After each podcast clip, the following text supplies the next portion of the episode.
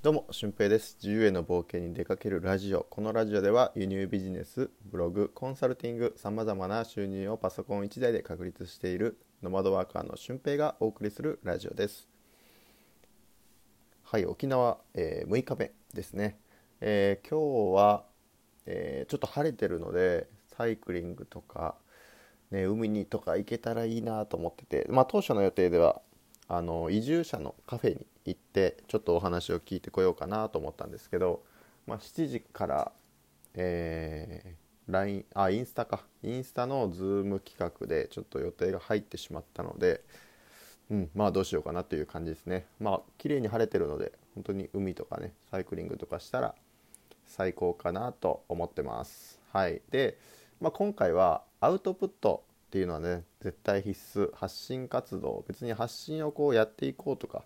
思わなくても全然、えー大事ですよっていうお話をしたいと思います。はい。まあ、人間のこう長期記憶短期記憶ってあるんですけど長期記憶っていうのは2週間にこう3回以上使った情報っていうのは長期記憶されるようになってるんですよね。そう。だから勉強してあの一夜漬けとか本当に短期記憶でその記憶っていうのは本当に数日するとほとんど消えていっているという状態になってしまいます。だからこうこまめに、ね、2週間に3回以上その情報を扱うことによって、えーその情報を自分の中に取り入れることができる。インプットすることができるんですよね。そう。インプットっていう言葉なんですけどインっていうのはあの中に入るとかそういう意味じゃないですか。だからインプットプットっていうのは置くっていう意味なんですね。とどめるとか。だからインするだけじゃ、えー通り抜けていってしまうんですよね。自分のこう体を。でもプットすることによって、えーそれを2回3回情報を自分からこう発したり本に書いたりなんかメモしたりとか。あそういうふうなことで3回以上使うことで自分の中にプットされるとどまることができる情報なんですよね。はい、で、まあ、これはインプット大全とアウアウトプット大全というのを両方読んだんですけどその中に書いてあったことで、えインプットとアウトプットの割合っていうのは3対7がいいんですよね。3個こう仕入れたものがあったとしたら、えー7個。うん、その割合を3対7で発信する方がいいんです。でもほとんどの人が多分本読んでも、えー書評とか書かないでしょうし感想とかも書いてないと思うんですよね。なんか良かったとか。でたまにこう友達にたまたま会って、えー本の話になってあこれ良かった。みたいな感じで終わるだけだと思うんですよね、うん、で僕の場合は、えー本読んだら絶対にブクログっていうアプリがあるんですけどそれに自分の読んだ本をバッとこう並べて、えーその感想とかそこで出てきたキーフレーズとかを絶対にメモします。でその後に、えーインスタグラムでえーっとその感想ですねまた発信してみんなからの反応をもらいますで今だと、えー輸入ビジネスのコミュニティにも参加してるのでそこでのこう本の良かった本っていうのはピックアップしてアウトプットするようにしてるんですよね。はい、で今これ話してるのもアウトプットですよね。っていうふうに、まあ、4回ぐらい僕は、えーこの2週間に得た情報本とか映画とか、えーそういうのは3回4回、ね、必ずこうアウトプットするようにしています。でそうなるとどうなるかっていうと本当に普段の会話であのインプット大図の中のこういう言葉例えば2週間に3回以上情報を扱えば長期記憶されますよとかインプットとアウトプットの割合は3対7でするのがベストですよとか、うんね、そういうふうな情報というのが自分のこう身になって、えーね、それを扱えるようになるんですよね。そうそうでそれでもっといいのがこういうふうにインプットしてアウトプットすると例えば良くない本のアウトプットってなかなか難しいんですよね。うん、なんか捉えどころがなかった本とかなんかいまいち感想が微妙だなと、まあ、それは小説とか自己啓発とかなんか、ね、心理学的なものいろいろこうあると思うんですけど全部のジャンルにおいてああこれ発信しにくいなっていう本とか、うん、それは自分の技術が至らないだけかもしれないんですけどそういう本も実際あるんですよね。うん、で、まあ、それをこう三振本あの野球の三振に例えて三振本とか言うんですけどね。で今回のこのインプット大全アウトプット大全はホームラン本かなって僕は思ってます。でこういうふうにインプットとかアウトプットを繰り返していくとこのホームラン本に合う確率あこれいいなってこれ発信したいなって思う本の確率とか、えー、映画の確率とかっていうのがどんどんどんどんこう上がってくるんですよね。打率が上がってくるみたいな感じで、えー、だから結構無駄にならない。と思いますでこのインプット大全にも書いてあったんですけど10冊本を読んで発信しない人と3冊本を読んで3回発信する人では断然この3冊読んで3回発信する人の方が、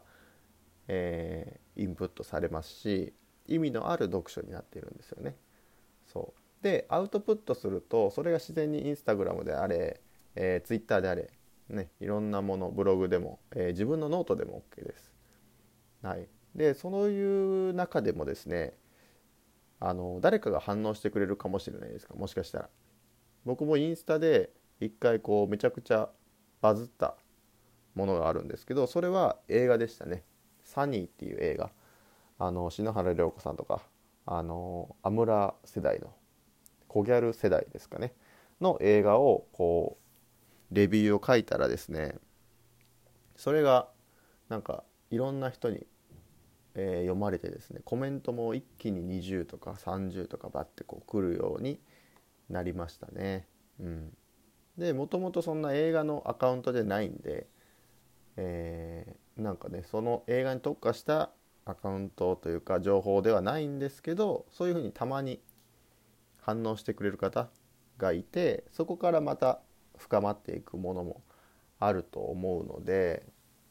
うん。やっぱりアウトプットっていうのは必須かなと、うん、これからの時代。別に誰に読まれるとか読んでほしいとかじゃなくて自分の知識のためにも必須ですよね。でそれを繰り返していくとその文章を書くことだったりとか、えー、内容を噛み砕いて分析できるようになったりとか。でそれが周りの人に見られて、えー、いいねとかねコメントとかそういう風になって自分のフォロワーさんがついてくるっていう風な仕組みになってると思うんですよね。うん、だからまずねアウトプット。もう何でもいいんですよ。本じゃなくても日々のニュースとか、うん、とかでも全然 OK なので、えー、ネットの記事とかね。そういう風なものをこう噛み砕いて Twitter で発信したりとかインスタで発信したりとか。でも全然大丈夫だと思います。はい。まあニュースに関してはちょっとあんまりね微妙なんですけどやっぱりテレビで報道されてるようなニュースの8割ぐらいは自分に本当に関係ないニュースだと思うんですよね。うん、誰かがこう犯罪をしたとか、えー、芸能人の色恋だとか、うん、そういうのは多分全部自分の生活にはね関係ないと思うので、えー、本当に必要な情報をどれだけ抜き取ってこれるかでそれをどう発信していくのかっていうのが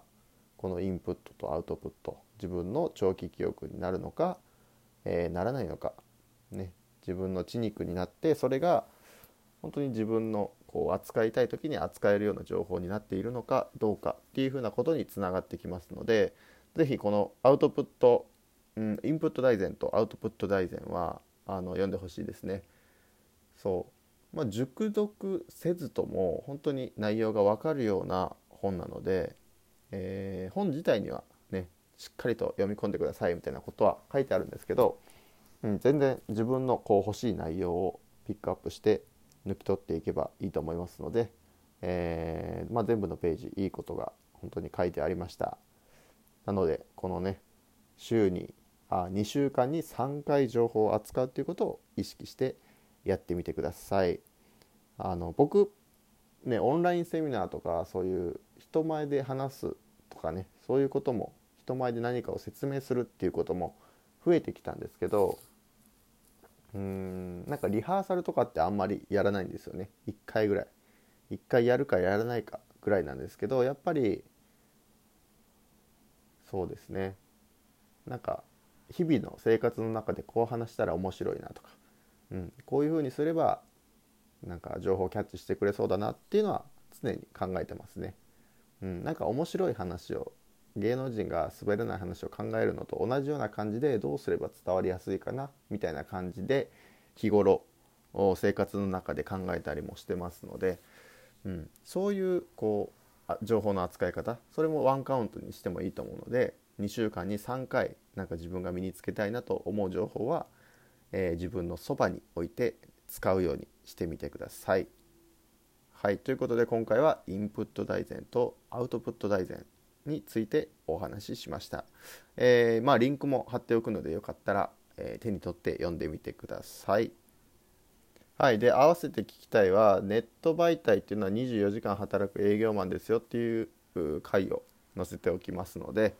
えー、まあ、アウトプットするなら必然的にネット媒体を使うことになると思いますのでそれをぜひ聞いてみてください。ということで本日も最後までお聴きいただきありがとうございました。また次回の配信でもお会いしましょう。ほなまた。